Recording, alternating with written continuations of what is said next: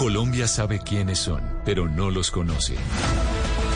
Aquí comienza el lado B de los candidatos presidenciales. Colombia está al aire. Conduce Camila Zuluaga. 12 del día, 17 minutos. Aquí seguimos conectados con ustedes en Mañanas Blue. Vamos hasta la una de la tarde. Hoy, como todos los viernes en esta época electoral, estamos conociendo el lado B de los candidatos presidenciales. Estamos conociendo más allá de la política, la vida personal de cada una de esas personas que quiere llegar a la Casa de Nariño, porque también eso nos ayuda a conocer exactamente, pues, algo distinto de por quienes vamos a votar. El día de hoy, yo creo que ustedes lo van eh, a conocer porque quiero ponerle una música, quiero ponerle una canción y creo que por la canción ustedes ya van a saber de quién se trata. Esto se llama Quiero conocerte, Señor, de Marco Barrientos.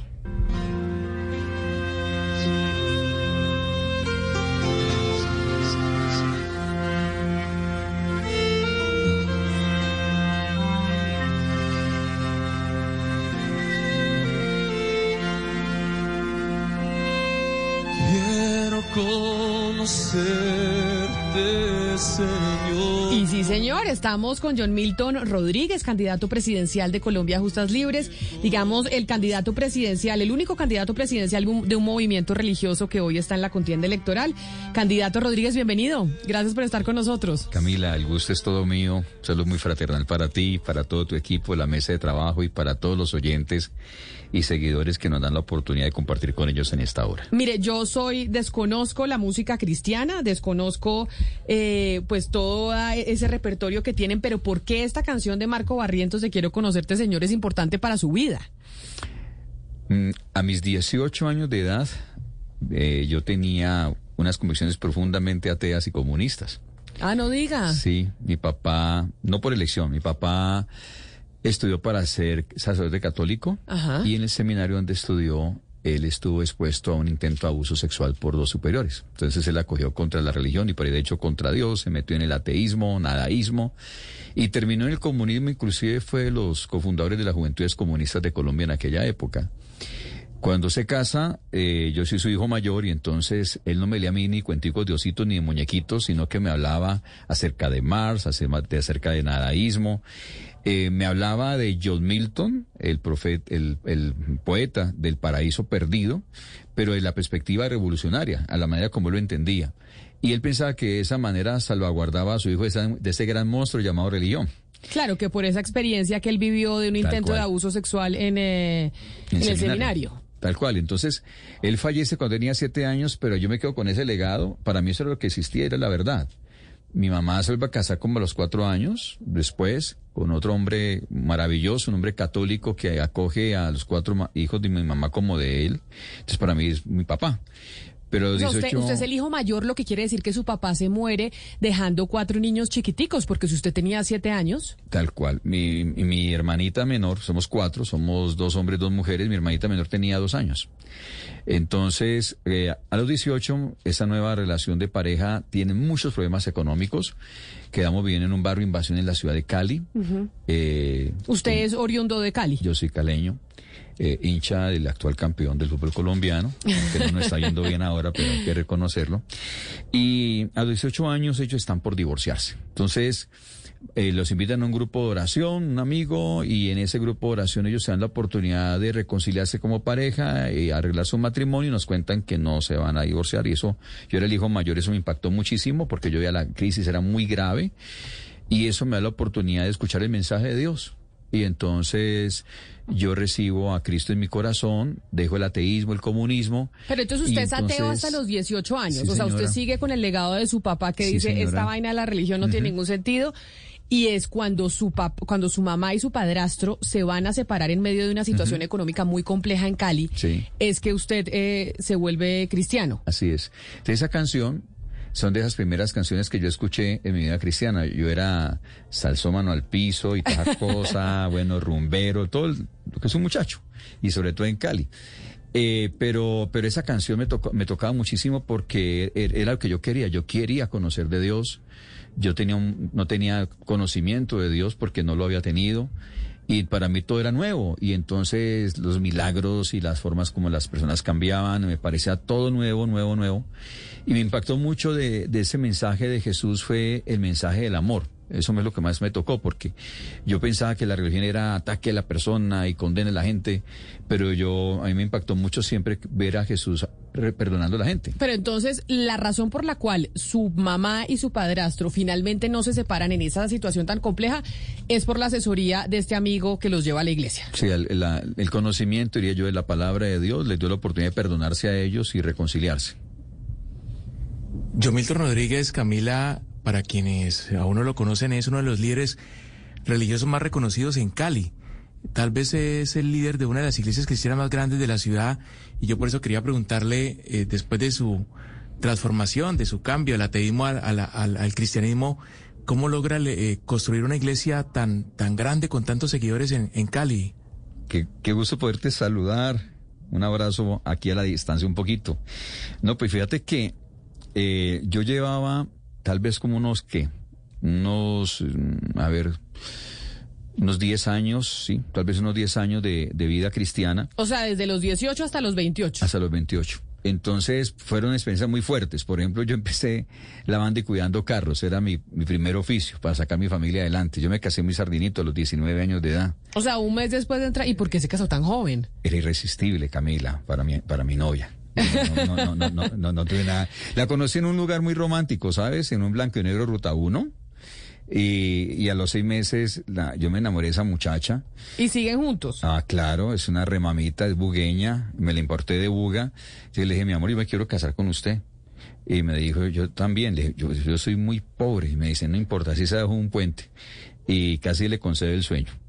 Entonces vivimos experiencias juntos muy fuertes porque luego fui empacador de mercado, luego surtí frutas y verduras, entonces ella también tuvo mucho sacrificio y yo y, con mi persona teníamos solamente dos activos, un colchoncito y un fogoncito de petróleo, lo único que teníamos.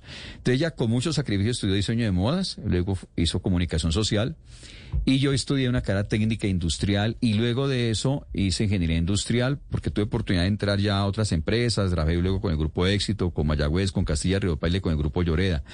Fue una historia de esfuerzo y sacrificio muy dura. Yo siempre digo a la gente hoy en día, hermano, no se queje tanto que aquí la vaina es métale amor a lo que hace y, desarrolla esa capacidad de sacrificio tan grande que tenemos los seres humanos y usted la saca al otro lado. Siempre ha sido mi mensaje. Y estando en esas, entonces, yo recuerdo una experiencia muy, muy profunda en lo personal, porque yendo en mi carro hacia mi trabajo en el grupo Lloreda, eh, ya era un ejecutivo en aquella época, Dios empieza a hablar en mi corazón de servirle a la gente dedicarme solamente a servir a las personas, eh, las personas en la drogadicción, el alcoholismo, las familias con problemas, todo eso, y los temas sobre todo alimentación. La pasión más fuerte en mí fue el tema del hambre, la, porque yo pasé por eso. Entonces, eh, bueno, yo seguí con el tema. Y en esos días apareció una cosa muy interesante y muy fuerte para nosotros. Me aparecieron dos tumores en mi garganta. Unas pelototas horribles. ¿Esto a qué edad? Tenía como 26 años, tal 26 años. Usted ya ahí ya había ya estaba estudiando ingeniería, ya había pasado por ser empacador, por ser lavador de carros, etcétera, etcétera. Claro. Y entonces estaba yo muy triste, pues, pues fue con tratamiento médico, con un colo y toda la cosa. Entonces, mm, yo le dije a Dios, yo en mi oración le dije a Dios, yo, ¿tú quieres que yo te sirva? Pues yo no te puedo servir ni enfermo y mucho menos muerto. Y, yo te pido que me des la oportunidad de, de ser sanado. Como a los 10 días me iba a afeitar y las dos pelototas ya no estaban. Entonces le dije a mi princesa, le dije, mi amor, mira, yo no tengo esas dos cosotas tan feas. Y me dice, pues al médico, te hagas de revisar. Entonces yo fui al médico, me revisaron todo eso. Y me dijo, no tenés nada, la verdad no tenés nada, estás limpio. Y eso fue una experiencia muy fuerte porque yo no creía, yo tenía mi duda, yo, pues, ¿cómo hago dejar mi vida profesional con tanto sacrificio, comprarnos un apartamento, tener nuestro vehículo, nuestros hijos estudiando después de todas las que hemos pasado y dedicarme a ser pastor que arrancar de ceros? Pero ¿por qué, porque iba a arrancar usted a ser pastor? Es decir, es que me ha contado muchas cosas y entonces cada cosa me parece interesante. Usted se casa a los 19 años, sale de una familia que estaba teniendo problemas económicos y que logra, eh, pues, salvar su matrimonio por cuenta de la iglesia. Empieza usted a trabajar, le dice a su esposa, oiga, yo no tengo ni en qué caerme muerto, pero pues usted me encanta y entonces venga, nos casamos. Y se casan. ¿Tienen cuántos hijos? ¿En qué momento se convierte usted en papá? Imagínese que, pues, es que era un problema, porque teníamos solamente un colchoncito y un fogoncito de petróleo y en ausencia de televisión, algo productivo hay que hacer. A los 26 teníamos cuatro hijos. ¿Cuatro hijos ya a los Y no 26? podíamos, ¿sabes? Porque la sangre de ella no le iba con la mía. Entonces era aborto asegurado. Ajá. Entonces, pero pues uno no sabía nada de eso, no tenía esa pobreza tan brava que no cuenta nos íbamos a dar. Y el hecho es que tuvimos los cuatro hijitos. Y, Mientras usted estudiaba y trabajaba, Sí, más los hijos. Sí, hay que sacar el tiempito, eh, definitivamente. Entonces, eh, el tema aquí fue que cuando, cuando estábamos en todo eso, eh, Dios empieza a inquietar mi corazón, me pasa lo de estos mm, tumores, esas cosas tan feas que me dieron, salgo de esa y entonces ya viene una convicción mucho más fuerte de fe, de hacerlo. Pero, pero ¿en qué momento? Pues con mucho respeto eh, de senador y hoy candidato presidencial. O sea, uno en qué momento dice, yo dejo mi carrera o de lo, lo que estoy Sí. estudiando de ingeniería para convertirme en pastor. O sea, usted, So- ¿por qué había entrado en el camino de ser pastor cristiano? Bueno, yo servía, además de lo que ya hacía, ya, yo ya servía en una iglesia cristiana. Ah, ok. ¿Y cómo se llamaba la laico, iglesia? digámoslo. Se llama la iglesia bautista, La iglesia bautista en Cali. en Cali, sí. y usted iba yo- todos los domingos con su señora y sus hijos. Exacto, pero y también se me despertó mucha gratitud a Dios porque hay una, una intimidad que no conté. En el nadaísmo y en esos conceptos, digamos, de ateísmo, uno desarrolla una serie de cosas que a veces no están tan chéveres. Por ejemplo, la parte existencialista es compleja. Porque yo pensaba que si a mis 21 años yo no tenía claro para dónde irme o qué voy a hacer con mi vida, pues simplemente iba a caer con ella. Entonces, el hecho de conocer a Dios y darle un propósito a mi vida y empezar a tener visión de mi vida, sueños, diferentes, cosas distintas, pues me generó demasiada gratitud. Y lo que yo empecé fue en la iglesia, no solamente iba el domingo, yo, mientras tenía un espacio libre, yo iba a hacer lo que fuera, limpiar bancas, lavar los baños de la iglesia, lo que fuera. Entonces aprendí también a atender a los, a los niños, a ser maestro para jovencitos, a, fui ministro de alabanza, o sea, eh, la gente pensó que yo cantaba. Y hay gente que... Mira, mis hijas piensan que yo canto. Ellas se casaron y cuando se casaron me pusieron a cantarles. Eh, bueno, la gente tiene sus ideas locas. El hecho es que yo hice de todo, luego fui conferencista, luego fui predicador, luego fui misionero, todo a la par. Y cualquier persona que entra a una iglesia cristiana puede seguir ese camino que Sí. usted, o sea, puede seguir el camino hasta llegar a ser pastor. Claro, claro, porque hay una formación teológica, hay Ok. una formación, digamos, que uno lo va desarrollando. Y, y con base en eso, entonces llega un momento en esa vida paralela donde yo ya siento la vocación de hacerlo de tiempo completo, ya no solamente por tiempos parciales.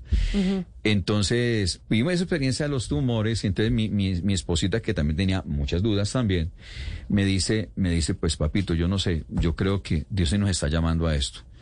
Entonces yo hablo con Pero mi- su esposa que se dedicaba a los cuatro niños. Sí, Ella no trabajaba, el claro. que trabajaba y el proveedor es usted. Claro, por eso estoy de acuerdo que las mujeres que se dedican al hogar tengan su compensación por parte de sus parejas. Yo sí lo comparto, porque para mí esto es más camello que cualquiera.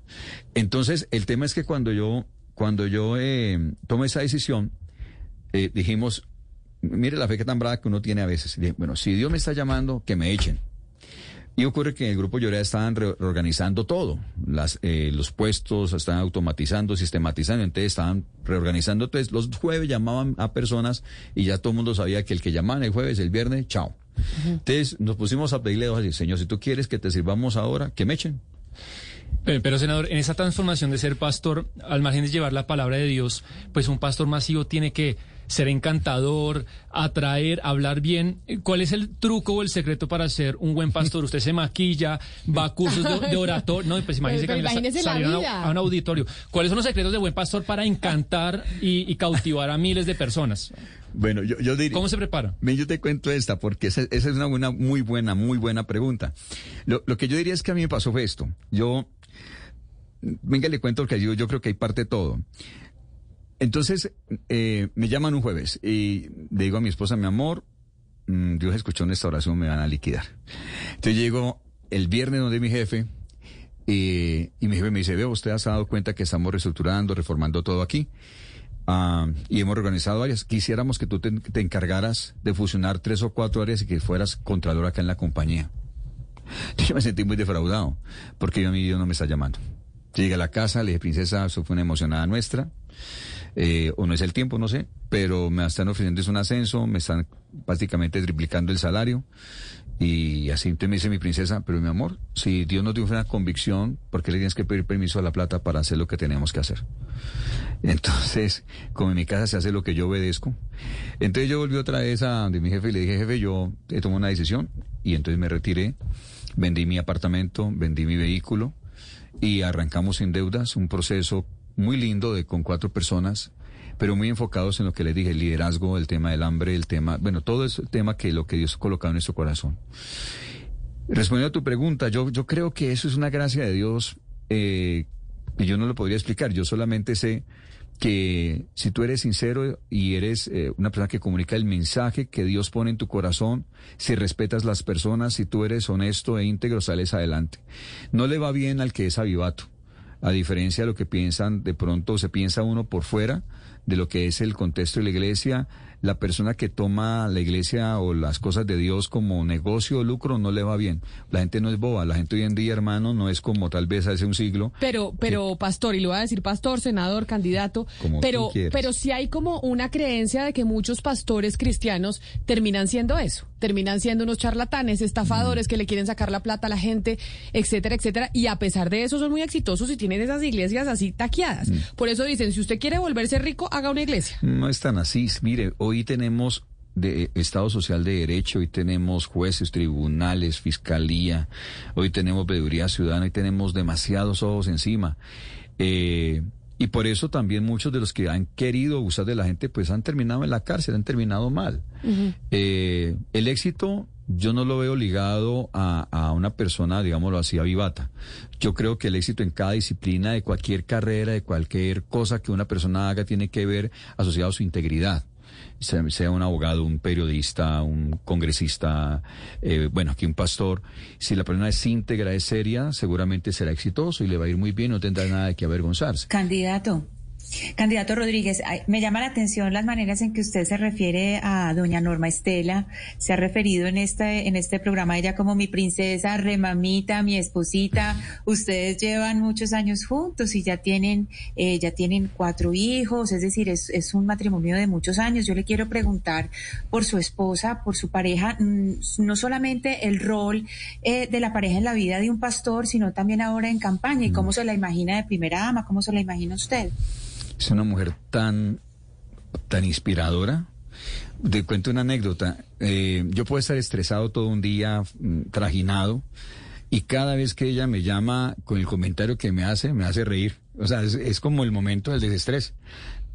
Nunca me llama a hacerme reclamo, me llama a contar mis historias y eh, yo creo que ella como primera dama le aportaría tanto a Colombia. Ella salió adelante siendo una de diez hijos de una situación de esas de más extrema pobreza inclusive que la mía, de una vereda entre Buga y Tuluá. Y quedó huérfana muy chiquita. Eh, y su mamá, una guerrera, esa señora, eh, que ya está en la presencia de Dios, eh, le enseñó a sus hijos a ser honestos, a ser íntegros. Y mi esposa es eso. Mi esposa es sí, sí, no, no. Eh, muy responsable, educó a nuestros cuatro hijos de manera espectacular. Los cuatro son profesionales con sus maestrías, son gente que le aporta a la sociedad, son emprendedores.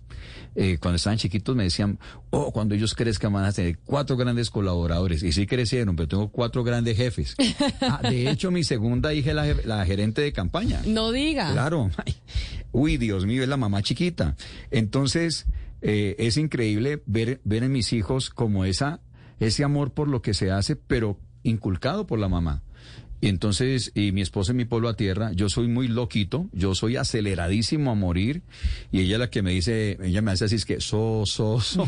Pero mire, eh, senador, candidato, pastor, usted nos cuenta la historia de su esposa y suya, y es eh, puede ser la historia de muchos colombianos, ¿no? Así es. Digamos como que el 50% eh, de la población en Colombia más o menos pues está en la pobreza. No sé si es exactamente el número, tal vez 40 y pico, 30 y pico, dependiendo de la, pandemia. Y usted le acuña su éxito exclusivamente a la religión haber podido salir de la pobreza, haberse podido eh, superar como ciudadanos, tener hijos que pudieron hacer maestrías. No todo el mundo cuenta esa historia, no todo el mundo cuenta la historia de venir de los cinturones de pobreza de las ciudades del país a tener cuatro hijos que llegaron incluso a educación eh, de maestría. ¿Solo a la religión usted le acuña eh, ese éxito? Yo creo que primero, el, primero a Dios, las religiones realmente no cambian a nadie. A veces yo creo que la religión más bien, si solamente la gente se enfoca en el concepto religioso, puede ser la excusa de muchas cosas no tan buenas.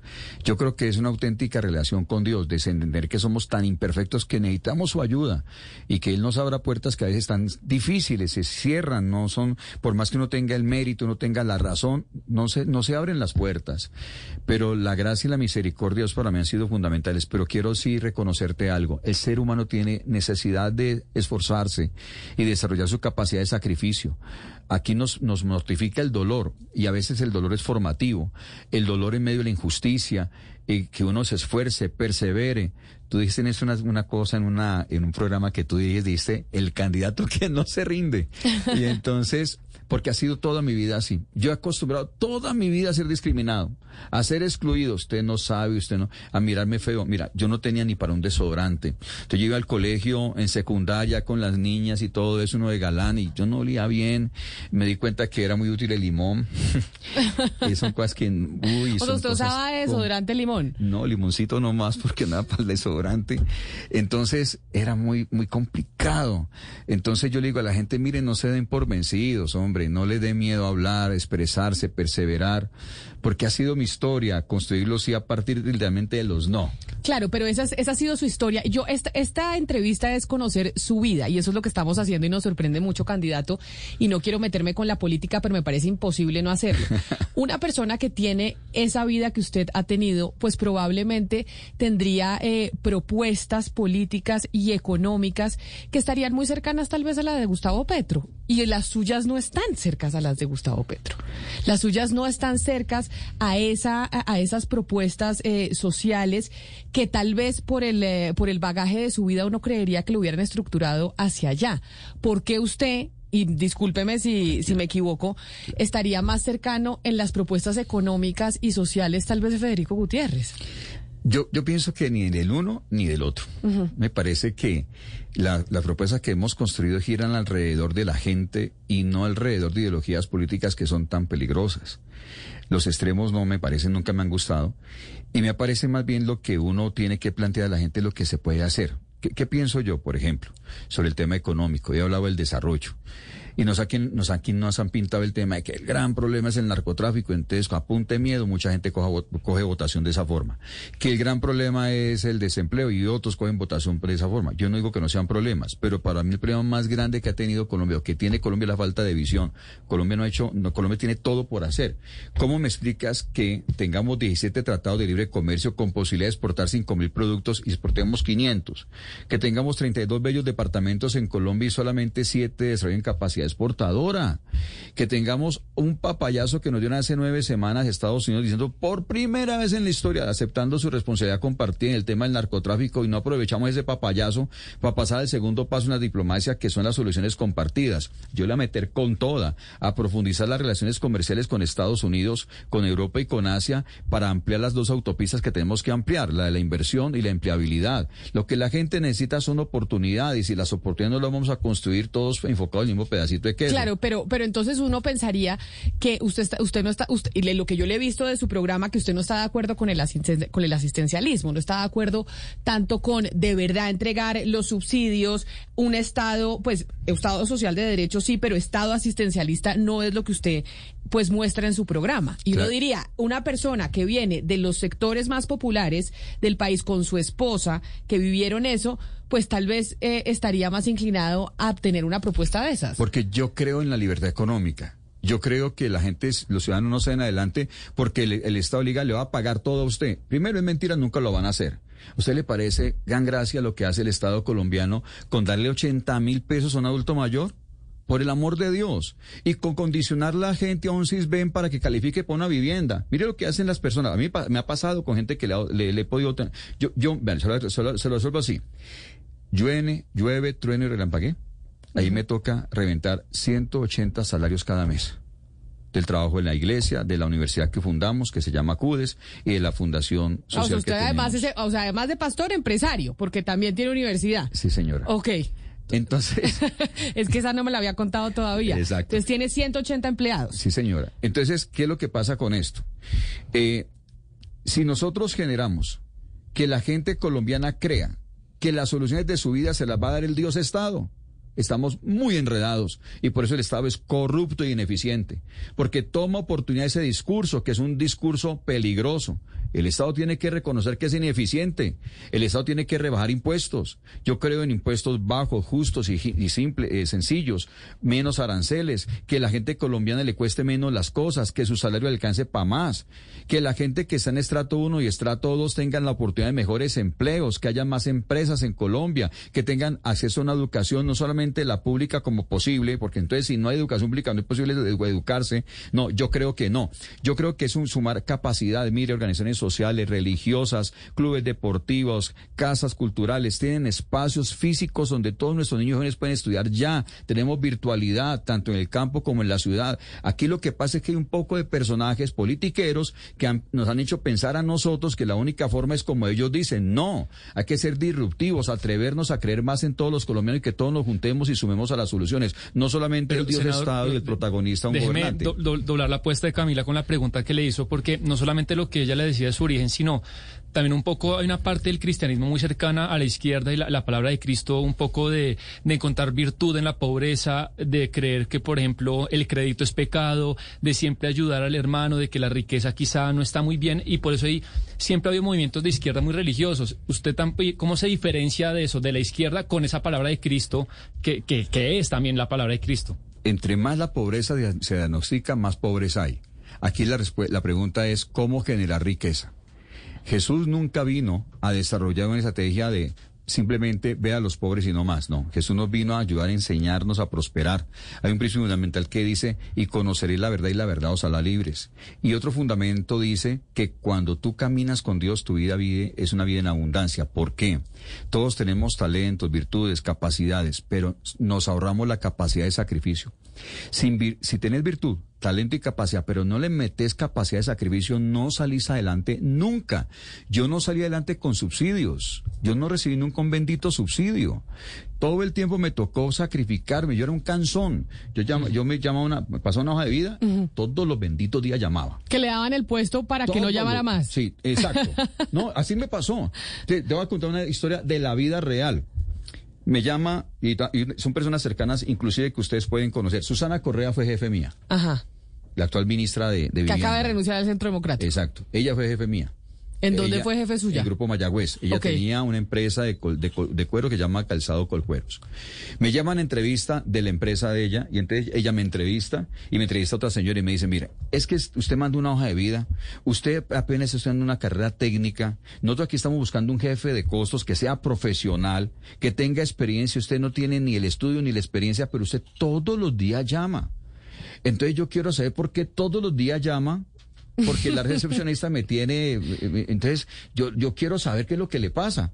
Te digo, yo, yo- a mí lo que me pasa es que yo tengo dos hijas, yo sé el tema, yo soy autodidacta y quiero que me brinden la oportunidad. Entonces me dice, me dice, "Vea, vamos a una cosa, le va a dar el- que haga el examen. No cumple con el perfil, pero haga el examen. Entonces presenté una entrevista con otros y un examen y, y saqué el primer lugar en el examen. Entonces ella me, me llama y me dice, su caso es, no sé, no lo entiendo, pero, pero lo va a contratar.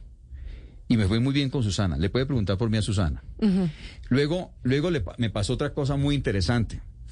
Eh, al tiempo me llaman, me dicen, iba a entrevista en Central Castilla Río Paila. Y me iba a ganar como tres veces lo que me ganaba allí.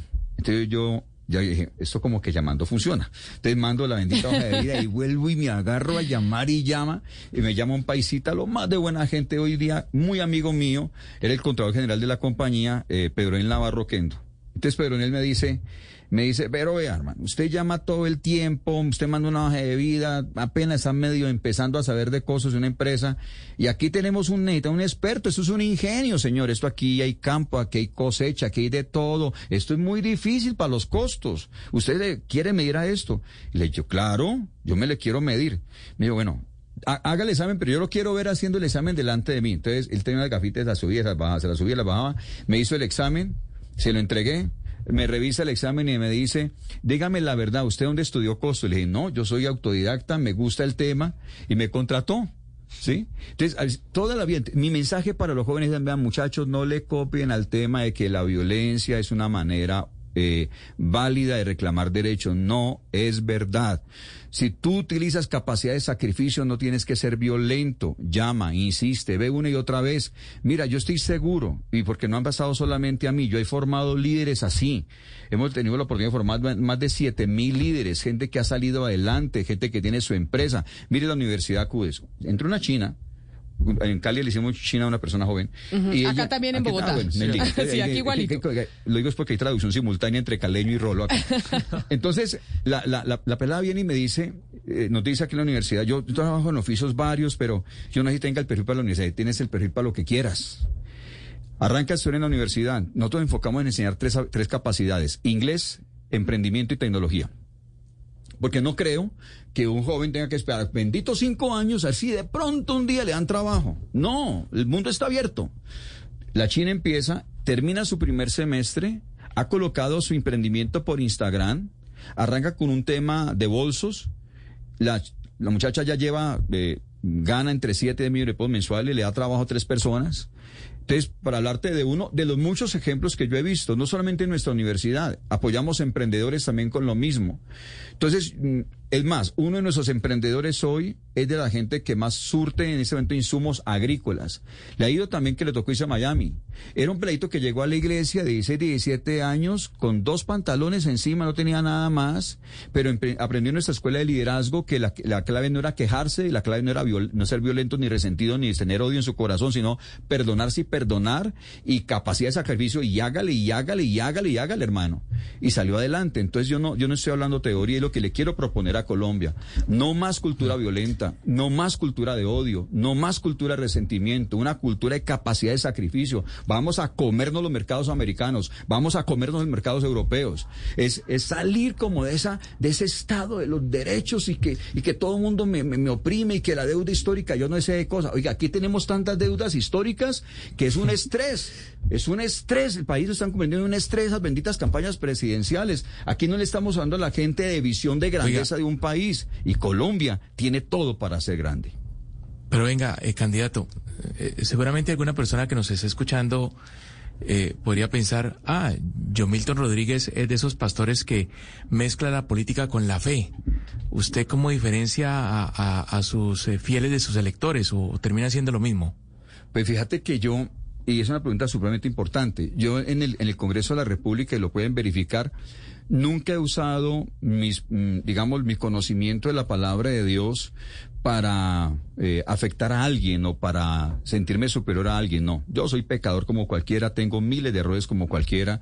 ¿Quién soy yo para juzgar a ninguna persona, sea de izquierda o sea de derecha? Pero lo que yo sí he dicho en el Congreso es, seamos coherentes. Yo llego al Congreso el primer bendito día y está en la discusión esto de la consulta anticorrupción. ¿Te acuerdas que no alcanzaron los votos? Correcto. Entonces todo el mundo alegando, vea, que es que los congresistas ganan mucha plata y como yo vi esa discusión, yo levanté la mano. Y entonces yo dije, venga, ¿por qué no lo resolvemos nosotros de una vez? Bajémonos el salario y donemos el 30%. Recuerdo que me contestó un solo colega y me dijo, oye, hermano, pero es que donar el 30% y qué tal el 5%. Y le digo, no, pues el 5%, pero empecemos por algo. ¿Y sabe qué? Total silencio el resto. Me pasó como en las películas del oeste, aquí al final pase una hojita volando ahí con un vientecito, solitario. Le dije, hagámoslo una vez. Yo arranqué y doy el 30%. Hace 10 meses dono casi el 100%, como dicen los muchachos, colo el transporte y el resto lo doy. Para esta causa que es Colombia, que es recorrerme todo el país y hablar con la gente, porque no tengo financiación de grandes emporios económicos, porque no me le he rendido a ninguna casta política de este país, porque me ha tocado frentear medios de comunicación que cierran puertas porque no aparecemos en las encuestas. Así me pasó en el Senado. No aparecíamos nunca, nunca bendita encuesta. Candidato, candidato Rodríguez, pero vea, usted nos ha contado lo difícil que le ha tocado desde siempre. Usted nunca ha dudado de la existencia de Dios, nunca duda de la existencia de Dios. Yo, yo antes sí, porque antes de los 18 años no creía en Dios. no, pero después, digamos ah, después de ese momento, de, ese momento de conversión que usted nos dice, claro, nos dice ese momento tan importante en que hay un giro definitivo en su vida, pero desde entonces usted nunca dice, pero hombre, pero ¿por qué a mí? O sea, Dios mío, ¿por qué a mí? ¿Cuándo, ¿Cuándo ha puesto en duda esa fe tan fuerte que le surgió a los 18 años? Yo he aprendido en esos años de vida que Dios cree mucho en nosotros, que Dios cree mucho en esas capacidades que Dios no, no ha levantado gente malcriada, que Dios ha levantado gente con mucha capacidad, periodistas, abogados, ingenieros, gente muy, muy echada para adelante y malos colombianos, que tenemos una gran capacidad de resiliencia y que no podemos seguirle viendo a nuestros jóvenes que a todo, a que solamente a punta de protesta lo vamos a resolver todo. Ojalá, ojalá fuera así. la verdad es que cada historia tiene que construirse, cada individuo tiene que ser responsable, cada persona tiene que comprometerse. Entonces, eh, el Estado no puede, y yo me parece, yo les cuestiono a mis colegas, candidatos, y digo, muchachos, yo no entiendo por qué siguen ustedes ofreciendo al Estado como la panacea de solución. El Estado, el Estado no es la panacea de solución, el, Estado es máximo un gran articulador, pero el gran solucionador es la misma ciudadanía, es reconocer la sociedad civil. Mire, en el tema de seguridad, por ejemplo, creemos que a punta de más policía lo vamos a resolver. No, aquí hay que meterle más inteligencia al Estado, pero sobre todo una política de convivencia ciudadana. Hombre, que el niño salga, abra la puerta de su casa y encuentra una oferta para un torneo deportivo, que encuentra un tema, una casa de la cultura, o un tema para emprendimiento o para educación, creado por la misma sociedad civil con el acompañamiento del Estado y un compromiso de todo el mundo. Yo creo que el mundo ideal alrededor de un Estado papita, papito, que el Estado papito, el Estado papito que te va a resolver todo. Eso es mentira. eso es falso y no es cierto y me indigna cuando se lo venden así a la gente. Nosotros tenemos que ser responsables y nosotros, en el caso mío como presidente, créame que me en las calles. Yo me aburro en las oficinas y en las, en las calles donde se, se, se, habla con la gente y se le concientiza a la gente y se trabaja en equipo. Yo creo que nosotros tenemos unos grados de corrupción tan absurdos. Yo escucho que la gente, hay candidatos que dicen, voy a acabar con la corrupción y yo me quedo escuchando a ver cómo es que la, la bendita corrupción. Y no salen con nada, solamente que un poco de bandidos, que yo no sé qué. Aquí los adjetivos están matando los argumentos y las buenas propuestas. Hombre, ¿por qué no decís que vas a, reestructurar la ley 80 y la ley 489? Mira esa ley 489 como es de perversa y se lo digo a los jóvenes en los diferentes municipios y departamentos de Colombia. Ustedes no saben esto, pero hay una ley 489 que faculta que los gobernadores y los alcaldes ellos mismos puedan crear entidades de derecho privado para luego a dedo entregarle la contratación pública yo, le, yo le invito a todos, los, a todos los candidatos, por ejemplo, a que se comprometan con eso. yo la voy a hacer. Esa la, la, voy a eliminar. Olvídate. O sea, el alcalde y el gobierno no me crea una sola entidad. Ni una sola entidad me la crea. Eso le pertenece a la sociedad civil y no puede ser mangoneado por la politiquería. Cosas como esas son las que hace un Estado responsable que permite entonces reducir impuestos. 14 consejerías presidenciales, ¿para qué sirve? Sí, son un montón. Y, está curioso, Camila, ese término de, Estado papito, yo nunca lo, había oído. Estado, papá, Estado presente, Estado papito. Pero porque él es caleño, lo que le dice a la, a la esposa mamita, mamita, etcétera, etcétera. para una discusión pero me, pero, pero me das el crédito. Sí, como dice John Milton, Estado papito. Pero venga, muchos de, los oyentes que, que, están ahorita, pues son católicos. O sea, que en esencia este es un país católico. Y el cristianismo y el catolicismo en algunas cosas son hermanos, en otras cosas rivales. ¿Usted qué opina de, varias de las resistencias y críticas que hoy levanta la Iglesia Católica, como el tema del, sacerdocio solo para hombres, como el tema de la pederastia, como el tema, por ejemplo, de que no se paguen impuestos? ¿Cuál es su postura? Pero si es que ellos tampoco pagan impuestos, las iglesias cristianas tampoco. Que son hermanos y rivales en unas cosas. ¿Qué opina de, esos tres debates? Pero además porque él es rival de la Iglesia Católica. Acuérdese que a su papá casi se lo viola. Ustedes son muy chéveres. Mire, el, lunes pasado estuve en una reunión en la Casa Arzobispal. Estuve con el arzobispo y estuve con el monseñor Héctor Fabio eh, en una encomienda que les hizo el Papa de estar cerca de los candidatos presidenciales. Fue una reunión linda, fraterna, humana, muy linda, muy especial. Yo, yo qué pienso? Yo pienso que cada institución eh, pública o privada, debe darse la oportunidad necesariamente de actualizarse y reformarse. Yo creo que lo, lo único que, que es fijo en la vida es el cambio. Yo creo que resistirse al cambio es quedarse en el pasado, es quedarse atrás y ya no ser, digamos, útil para la sociedad. Eso nos pasa a todos. Y no solamente a la Iglesia Católica, también a la Iglesia Evangélica, también a diferentes religiones, también a diferentes instituciones. Es como cuando uno, cuando uno le dice, ¿usted estaría dispuesto a reformar la JEP? Y usted dice que sí. Uy, usted va contra la paz. O sea, si hay instituciones u organizaciones que no están disponibles para reformarse, ¿de qué estamos hablando? Eso ya es un tema peligroso y no son útiles. Tema de los impuestos, hombre, las iglesias pagan impuestos. Créanme, no me han querido creer. Voy a insistir. no me han querido creer, Camila. Mire, las iglesias ya pagan impuestos. Venga, yo se los, se los desmenuzo. Un Estado social de derecho tiene unos elementos llamados, por ejemplo, en el tema tributario, un estatuto tributario. Ese estatuto tributario se enfoca en asignar responsabilidad tributaria dependiendo del objeto social de las organizaciones. Cuando el objeto social de una organización es generar lucro alrededor de cobrar por sus servicios, es responsable de renta. Cuando una organización no tiene como objetivo generar lucro, sino que presta un servicio y voluntariamente la gente aporta para el sostenimiento de esas organizaciones, esas entidades son responsables del IVA, que no son las empresas. Las empresas que pagan IVA se lo descuentan de la renta, no pagan IVA. No, no tengo tiempo para la pregunta. Las organizaciones religiosas sí pagan IVA. Las organizaciones religiosas pagan, por ejemplo, en actividades que no sean de culto, pagan sus impuestos predial como cualquiera. Y los em-, empleados, llámese pastores, líderes o contadores o secretarios o secretarias, cualquier persona dentro de la organización de eclesiales también pagan impuestos como cualquier persona natural en Colombia.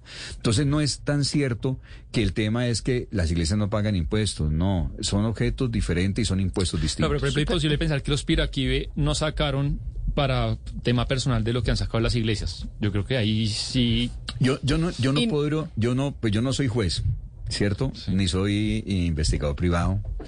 Eh, ni de las cosas. No puedo yo decir nada ni de ellos ni de nadie, porque eso le corresponde a los jueces, le corresponde a las, a las entes de justicia. Pero lo que yo sí sé, y vuelvo y te repito, hoy tenemos demasiados ojos, demasiados, o sea, demasiados ojos. Nosotros no somos un Estado social de derecho y todos, y mi recomendación para todo mundo, sea la profesión que tenga, hermano, portémonos bien y seamos honestos si no queremos tener problemas.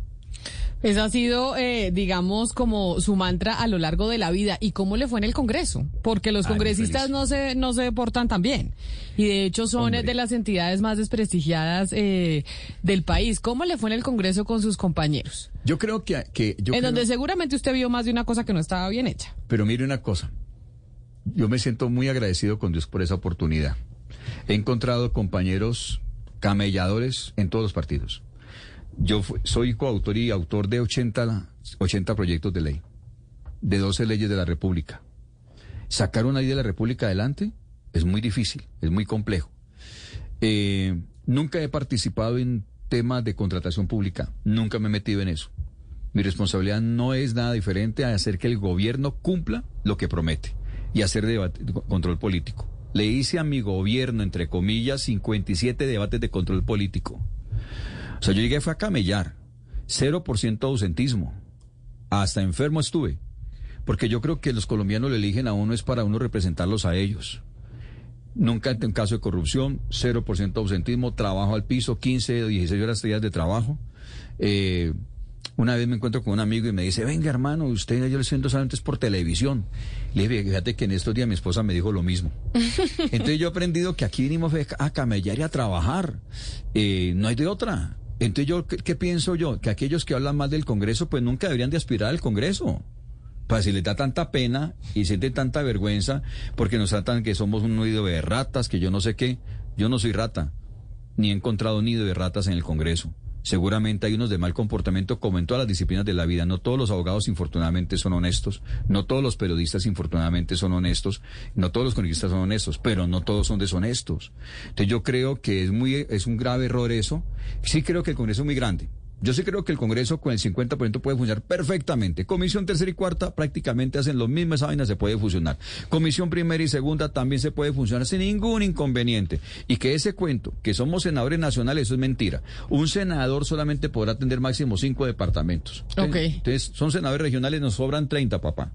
Entonces, nosotros con la mitad de lo que tenemos en el Congreso nos sobra. Es como los magistrados, con todo el respeto y los quiero mucho a todo respeto las altas cortes y los admiro muchísimo por lo que han aportado al país. Pero yo me pregunto, hombre, Estados Unidos que es seis veces más grande que nosotros resuelven todo el tema con nueve personajes y nosotros necesitamos 154. pues candidato John Milton Rodríguez, qué placer tenerlo acá con nosotros. Sorprendente su historia de vida. Esa era la que queríamos conocer, el lado B y la que queríamos que los oyentes conocieran. Mil gracias por haber venido y pues mucha suerte en la campaña. Déjeme advertir que soy excelente suegro. Esa parte no la dije. Ah, qué bueno. Sí, porque es que los yernos llegan muy acomedidos, llegan muy acomedidos, los yernos la encuentran las hijas uno educaditas, alentaditas, y como el último, que se me casó con la tercera. Yo tengo las tres hijas, tres niñas, una de 32, otra de 31, otra de 29 y el menorcito de 25 años. El último español, eh, especializado en conquista y se me la llevó. Entonces, pero soy muy feliz con mi familia, con mis nietecitos, tengo cinco nietos maravillosos y a todos les dedico también este espacio y gracias a ustedes por darnos esta oportunidad de ver esa parte humana que a veces en esto de campaña a veces no hay ese espacio, pero tengo una gran admiración por ti Camila. Hay muchas y una gracias. Gran admiración por Blue porque creo que han sido de verdad un medio eh, que se esfuerza por saber argumentos. No, yo no veo en ustedes eh, ofensas a las personas. Eso me parece maravilloso y los felicito por eso. Muchas gracias y mucha suerte en su campaña. Y muchas gracias a todos los que estuvieron conectados con nosotros.